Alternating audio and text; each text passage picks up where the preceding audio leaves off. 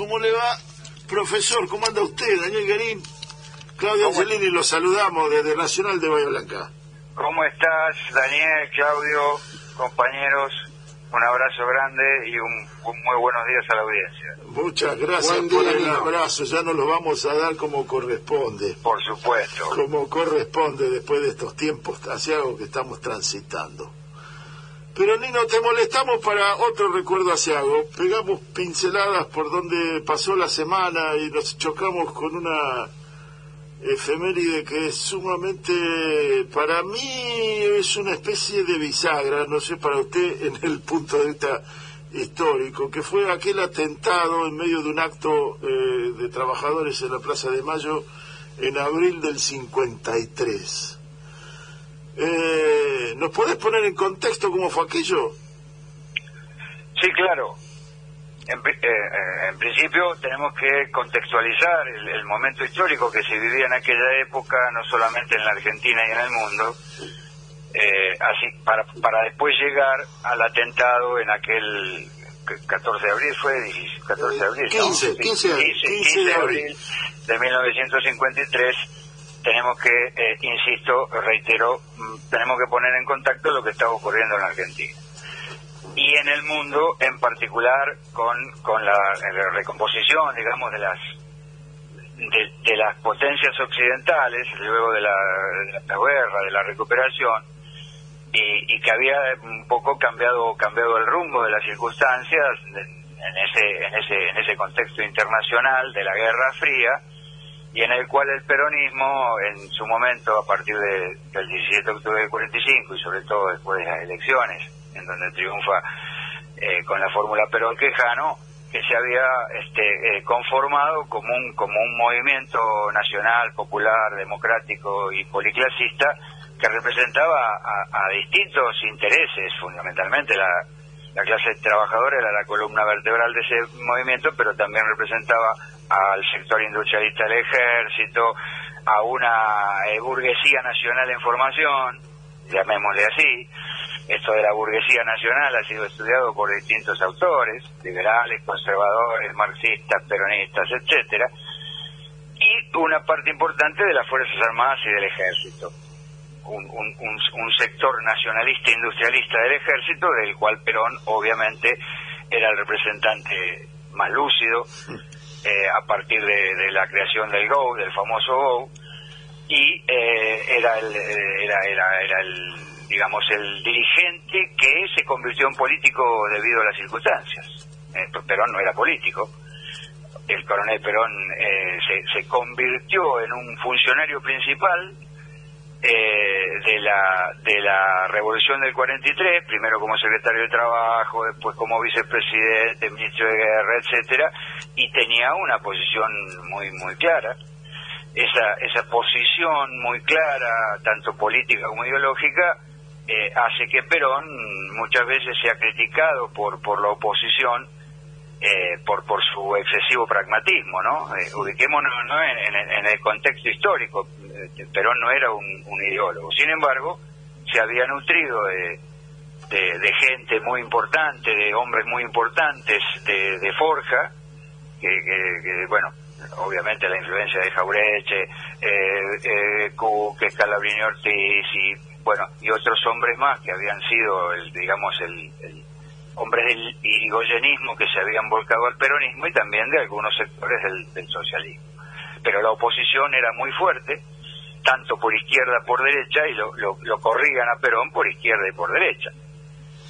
Debemos, debemos este, reconocer históricamente que, que el, el, las luchas de clases eh, en la Argentina, aunque a Perón y al peronismo ortodoxo no le gusta el término lucha de clase, las luchas de clases existían, con la diferencia de que en vez de ser una lucha de clase entre, entre el obrero y el dueño de la fábrica, este, eh, la ortodoxia marxista, se daba en el marco de un proceso de, liberación nacional entre, entre la, la, la, burguesía internacional, el capital internacional, asociado a una oligarquía local, esto ocurría no solamente en la Argentina, sino en otras partes del mundo, y el proceso de Liberación y Dependencia.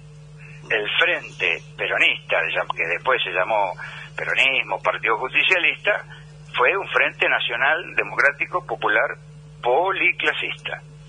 Y ese policlasismo, obviamente, eh, encerraba contradicciones, sí, claro, pero también también había otras otras grandes contradicciones que tenían eh, que tenía la, burguesía, eh, porque debemos debemos recordar que esto viene también de, para no extenderme, viene del siglo XIX, lo decía con, con toda claridad Juan José Hernández Arregui, la, las guerras civiles argentinas se explican por la por la renta agraria diferencial, ¿no? y, y, qué es la renta agraria diferencial? la, diferencia entre el costo del mercado mundial, que está en función de la producción de los países, y el costo este, argentino. Esa ventaja este, comparativa eh, eh, había sido aprovechada por la oligarquía, eh, que había sido capitalista, porque, bueno, por, su, por, su, por sus vacas, por sus tierras, porque pagaba salarios a sus peones, porque vendía el mercado mundial, pero, pero esa, pero esa esa oligarquía capitalista no se había convertido en burguesía. Vos sabés, Nino, que esto de apropiarse de la renta agraria me suena. Bueno, bueno, eh, eh, eh, es, un, es una vieja discusión histórica entre los historiadores de distintas tendencias, este, y, bueno, es eso. Juan Álvarez, el cual se, Juan Álvarez, un, un hombre que después ocupa lugares en la Corte Suprema, Juan Álvarez, en su libro famoso, Historia este, las guerras, historia de la guerra civil argentina, eh, este, menciona la renta agraria diferencial. Y ahí toma eh, Juan José eh, Hernández Arregui, un hombre del peronismo, de la izquierda peronista muy importante, recordemos, imperialismo y cultura, la formación de la conciencia nacional, bueno, esos libros de, Juan José Hernández Arregui que, que leímos en los 70, bueno, este, eh, eh, eh, dice con toda claridad, ¿no? La, lucha, la lucha está dada por la apropiación de esa renta agraria diferencial. Una problemática que sigue hasta nuestro día de una manera quizás cada vez más descarnada.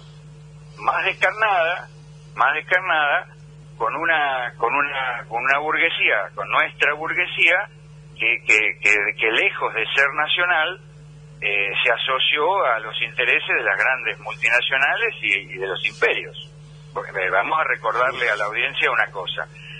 Eh, además de ser profesor de historia, yo soy peronista. Los peronistas no somos anti-norteamericanos. No, ¿Cómo, cómo? ¿No, es al revés la cosa? Además de ser peronista, Sí, sí. sí. Yo, me, yo me fui haciendo peronista porque provengo de una, de una familia antiperonista. Este, con, con tradiciones internas, pero, pero yo escuché decir barbaridades a a, miembros de mi familia. Tenía un abuelo anarquista, esto ya lo he dicho en otro reportaje. Tenía un padre radical fronticista, mi viejo, mi viejo eh, era democrático, en cambio otros miembros de mi familia no, eran antiperonistas furiosos, de, viva el cáncer, de vista es una prostituta, mm. etcétera, eso lo escuché desde niño. Eso lo escuché desde niño, pero para, para no ser autorreferencial, digamos que nuestra, nuestras clases dominantes, que, que, lamentablemente después se convirtieron en, en, eh, este, en, en, oligarquías despilfarradoras de sus ingresos fabulosos. No, no lo usaron este, eh, esa, esa, burguesía parasitaria, rentística, esa, esa, esa, oligarquía parasitaria, rentística, no fue burguesa. Entonces se perdió el, el, el, proyecto de, de, de desarrollar. ¿Quién es desarrollar el país? ¿Quién cumplió ese proceso a partir del 45? El peronismo y el Estado Nacional, porque tuvo, tuvo, que, tuvo que venir un proceso de, desarrollo este, eh, eh, industrialista, obrerista, que se valió de esa renta agraria diferencial. Claro, al, digamos, al carecer de una dirigencia empresarial industrialista, el Estado tuvo que asumir ese rol. Exactamente. Y, y, y, la, y, la, y la búsqueda, porque Perón lo buscó a través de Miranda primero, de, de Lago Marcino en su momento, hablo del, primer peronismo, luego lo busca con, con, con Helbar en el, en el 73, recordemos esos, esos procesos históricos, es esa burguesía ni, ni, que, que, que, se benefició de, de, de, la de las políticas de subsidios industriales, de la política de sustitución de importaciones, etcétera, etcétera, eh, tenía que ver obviamente con eh, la mejora de, los precios internacionales de nuestros productos exportables tradicionales. Entonces, esa conciliación entre capital y trabajo, el pacto social, ahora se está hablando nuevamente de pacto social, y esa conciliación entre capital y trabajo, pacto social, que el peronismo denominó justicia social, soberanía política, independencia económica, obviamente no fue bien visto por la oligarquía. La oligarquía, la clase alta argentina y ciertos sectores de la clase media, influenciados por ese colonialismo pedagógico que hablaba Jaureche, este, se convirtieron en, furibundos este, antiperonistas y no vieron que con el peronismo tenían eh, importantes beneficios. Es decir, esa, esa, esa misma clase social, esa clase media, a la cual pertenecemos también nosotros, que somos trabajadores, asalariados, pero pertenecemos a esa clase media, porque tuvimos, gracias a la escuela pública y gracias a la gratuidad de la universidad, que Perón estableció. Yo pude ir a la universidad, mi familia, eh, mi hermana pudo ir a la universidad, mis amigos pudieron ir a la universidad porque la universidad era pública y gratuita. recordemos eso, y, eso es gracias al peronismo.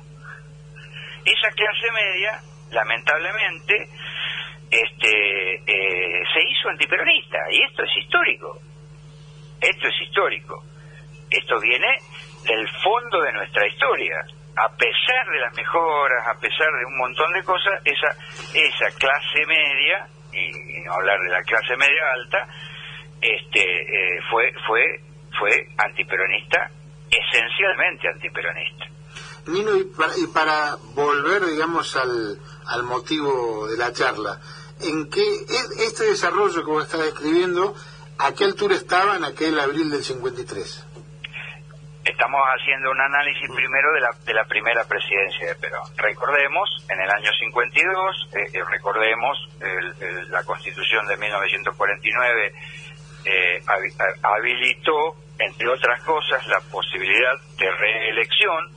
La, constitución liberal del 53 lo, lo prohibía, pero la constitución de 1949, entre otras, además de este, mejorar hablar de propiedad social, de, establecer cuestiones básicas como, como los derechos del trabajador, de la ancianidad, de los niños, etcétera, etcétera, etcétera, habilitó la reelección de Perón. Ese, ese y Perón ganó las elecciones de 1952 eh, contundentemente, contundentemente, las cifras en donde el peronismo derrota a la, a la Unión Cívica Radical en las elecciones de 1952 fueron, fueron contundentes. Entonces, en ese contexto, la, la oposición, eh, entre comillas, civil y democrática, que no era ni tan civil ni democrática porque había hecho un intento de golpe de Estado en el año 51, del cual eh, capitaneado por, por, por, por eh, Luciano Benjamín Menéndez y del cual el joven capitán Lanuse fue fue partícipe que, que fue que fue que fue como se dice que fue desbaratado pero Perón no fusiló a nadie. Perón no fusiló y además de, alguna manera los, los perdonó. Esos mismos sectores eh, y sobre todo después del fallecimiento de Vita esos mismos sectores se, este, se eh, empezaron a, a esos, esos sectores de la oposición, llamémosle absolutamente gorila, antidemocrática, que empezaron a conformar este, lo que luego fueron los, los comandos civiles, ¿no? Esos ya pasaron a la acción directa. Esos ya pasaron a la acción directa. Esos, pasaron a la, la, la oposición política al peronismo los intelectuales a su servicio, en ese momento, este, como en otras épocas, pretendieron aplicar al, análisis de la historia política argentina el esquema sarmientino de civilización y barbarie. Eh, eh, era, era eh, muchos Martínez Estrada, no solo Borges, Martínez Estrada dice barbaridades Ezequiel Martínez Estrada, hombre de Bahía Blanca. Dice barbaridades, no solamente sobre el peronismo desde el punto de vista institucional político, sino sobre eh, los negros, los descamisados, a los que habla de chusma, barbarie, brutos, ignorantes, etcétera. Hay que leer a Martínez Estrada mm. para entender cómo ciertos sectores intelectuales este, decían barbaridades, eh, eh, pero barbaridades, terribles barbaridades. Sí, Entonces, Hernández Hernández que citabas al principio, dice, les gustan los negritos cubanos, pero no les gustan los negros peronistas. Exactamente, porque porque Martínez Estrada después adhiera a la revolución cubana cuando le, le parece bien, bueno, como Vargas Llosa. Vargas Llosa en su momento fue un hombre, entre comillas, de izquierda. Habló de un gran escritor, Vargas Llosa por algo es premio Nobel, he leído algunos de sus libros y son muy importantes, pero es un liberal conservador al servicio del Departamento de Estado norteamericano.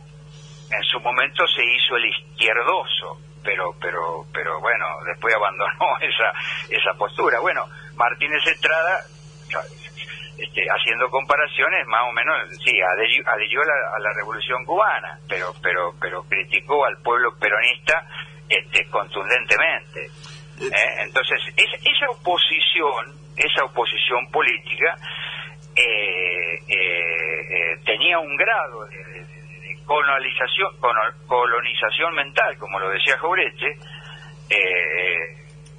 mitrista liberal sarmientina este liberalismo económico este a ultranza les impidió digamos observar con con, con con, con eh, observar con, con claridad este, eh, la modernización que estaba alcanzando la sociedad argentina en esos años de poder. El avance de la mujer, gracias a Evita, a la Fundación Eva Perón. Bueno, en ese, en ese contexto, en ese contexto, y luego de la muerte de Evita, eh, aparece la, la, la, la fobia antiperonista de algunos sectores de clase media, eh, eh, esas, esas, esas cuestiones que la oligarquía asusó y muchos sectores de clase media empezaron a convertirse en, en, furiosos antiperonistas, a pesar de que el peronismo le estaba dando un montón de beneficios, no solamente a la clase trabajadora, sino también a la clase media. ahora, Ah, en ese atentado al que hacemos la referencia, que es un atentado con bomba en... Sí, sí, sí, sí, sí, Son bombas puestas en tres lugares distintos en medio de la concentración. Una de ellas falla, por suerte, y las otras dos provocan eh, seis muertos, creo. exactamente, exactamente. fue, fue, fue el 15 de abril de 1953, ¿sí?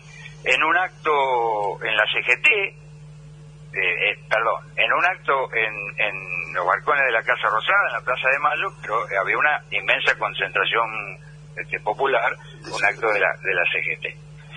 Ya había triunfado, ya había asumido Perón su, su, segunda su segunda presidencia, ¿no? Y, y, y, y, la oposición comprende, la oposición comprende que por elecciones no, no podía ganarle a, al peronismo. Ese, ese, ese, ese fue ese fue el, el, la, conclusión a la que llegaron muchos sectores que así mismos se decían republicanos y democráticos. Entonces, esos primeros comandos civiles eh, ponen bombas, hicieron estallar varias bombas, eh, creo que murieron siete militantes peronistas y dejan a, muchos heridos en, en Plaza de Mayo. Y horas después, recordémoslo también, manifestante peronista, incendiaron la, la sede del Jockey Club, la Casa Radical, la Casa del Pueblo, ¿eh? el, el, comité del Partido Demócrata. ¿eh? Eh, historiadores como Tulio Perindongui, tengo algunos de sus libros y lo he leído, historiadores como Tulio Perindongui, que se presumen de rigurosos, de objetivos, que hacen referencia digamos, este, muy, muy, muy, muy explícita a ese vandalismo de las hordas peronistas, no dicen nada el, libro de, del Perindón, al que me refiero y de memoria se llama Democracia de Masas, es un libro muy importante de uno de los, de los autores digamos, liberales de la línea liberal más importante. en ese libro tuyo, el Perindongui, que era un antiperonista bastante importante, no dice nada de, de, las bombas en la el 15 de abril del, 53 en, Plaza de Mayo. Pero es un quiebre, eh, yo lo veo como un quiebre porque la, política argentina, la política a, nivel global, eh, se resolvía eh, a punta de fusil muchas veces. Lamentable, lamentablemente. No, por cierto, pero se resolvía, yo sé, la, revolución del parque, por decir alguna, de anteriores a preperonistas. Exactamente. En donde las políticas, la política tenía una proyección de políticas bravías, llamó algún poeta, en el que la confrontación a, cuchillo o, a pistola o a, fusil, funcionaba dentro de la lógica, pero no un atentado de carácter terrorista como el de el, que se ejerció sobre el pueblo movilizado. Exactamente. Eh, no, es un levantamiento eh, un levantamiento de opositores, es un atentado. Era un atentado, era fue un atentado terrorista, sí, sí, claro, fue un atentado terrorista, sí, sí. Es una forma de resolver un, un conflicto de distribución, en definitiva, ¿no?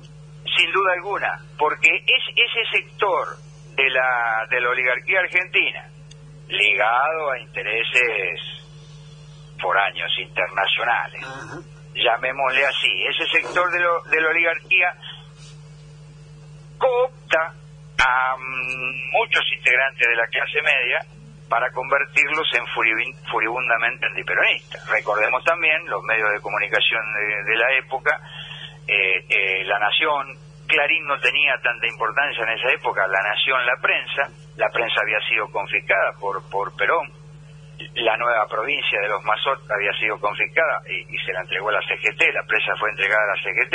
Es decir, había, había una serie de, de, cuestiones este, políticas, ideológicas, medios de comunicación privados ligados este, ferozmente confiscados por el peronismo, es decir, había una lucha de clases, aunque a los peronistas ortodoxos no les guste este término porque es marxista, había lucha de clases en la Argentina, sí, había lucha de clases en la Argentina, y se estaban manifestando, y, y, y porque el odio clasista de la oligarquía y de ciertos sectores de la clase media se manifestó con violencia, con asesinatos y con muertos.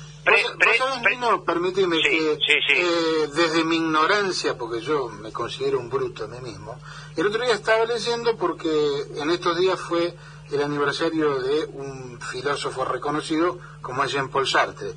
Y eh, hay un, un resumen, una, una frase que te la leo, son tres renglones. Dice así, la violencia colonial introduce, introduce la cuestión de colonial, ¿no? La violencia colonial no se propone solo como finalidad mantener en actitud respetuosa a los hombres sometidos, trata de deshumanizarlos. Nada será ahorrado para liquidar sus tradiciones, para sustituir sus lenguas por las nuestras, para destruir su cultura sin darle la nuestra. Se les embrutecerá de cansancio. Desnutridos, enfermos, si resisten todavía al miedo, se llevará la tarea hasta el fin se dirigen contra el campesino los fusiles. Vienen civiles que se instalan en su tierra y con el látigo lo obligan a cultivar para ellos. Si se resiste, los soldados disparan. Es un hombre muerto. Si cede, se degrada, deja de ser un hombre. La vergüenza y el miedo van a quebrar su carácter, a desintegrar su personalidad. Esto lo dice alguien, creo que no era peronista, Sartre, no sé. No, no, no, era un, era un marxista, este, era un marxista que, bueno, eh, sí, sí, he leído algunas cosas de Jean Paul Sartre. Sí, eh, era, un marxista que, que estuvo en, el, en mayo del 68, que fue profesor universitario en la, en la Sorbona y que fue uno de los intelectuales que, que, más bregó, digamos, por por este eh, por esas consignas famosas de los de los estudiantes en el mayo francés. Debemos decir también que Jean Paul Sartre eh, no dijo nada sobre sobre la política estalinista ah, de, la Unión Soviética, también debemos decirlo. Pero bueno, es un aporte interesante. La Argentina era un país semicolonial antes del, de la llegada del peronismo al poder.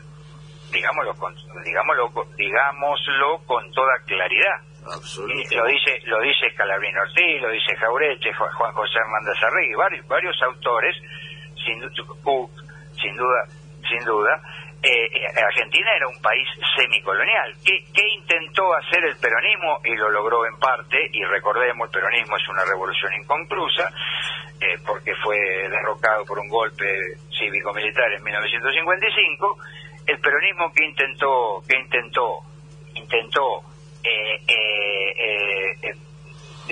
trasladar, digamos, este, ese, ese e, e, ese semicolonialismo, eh, eh, granja de, las industrias inglesas.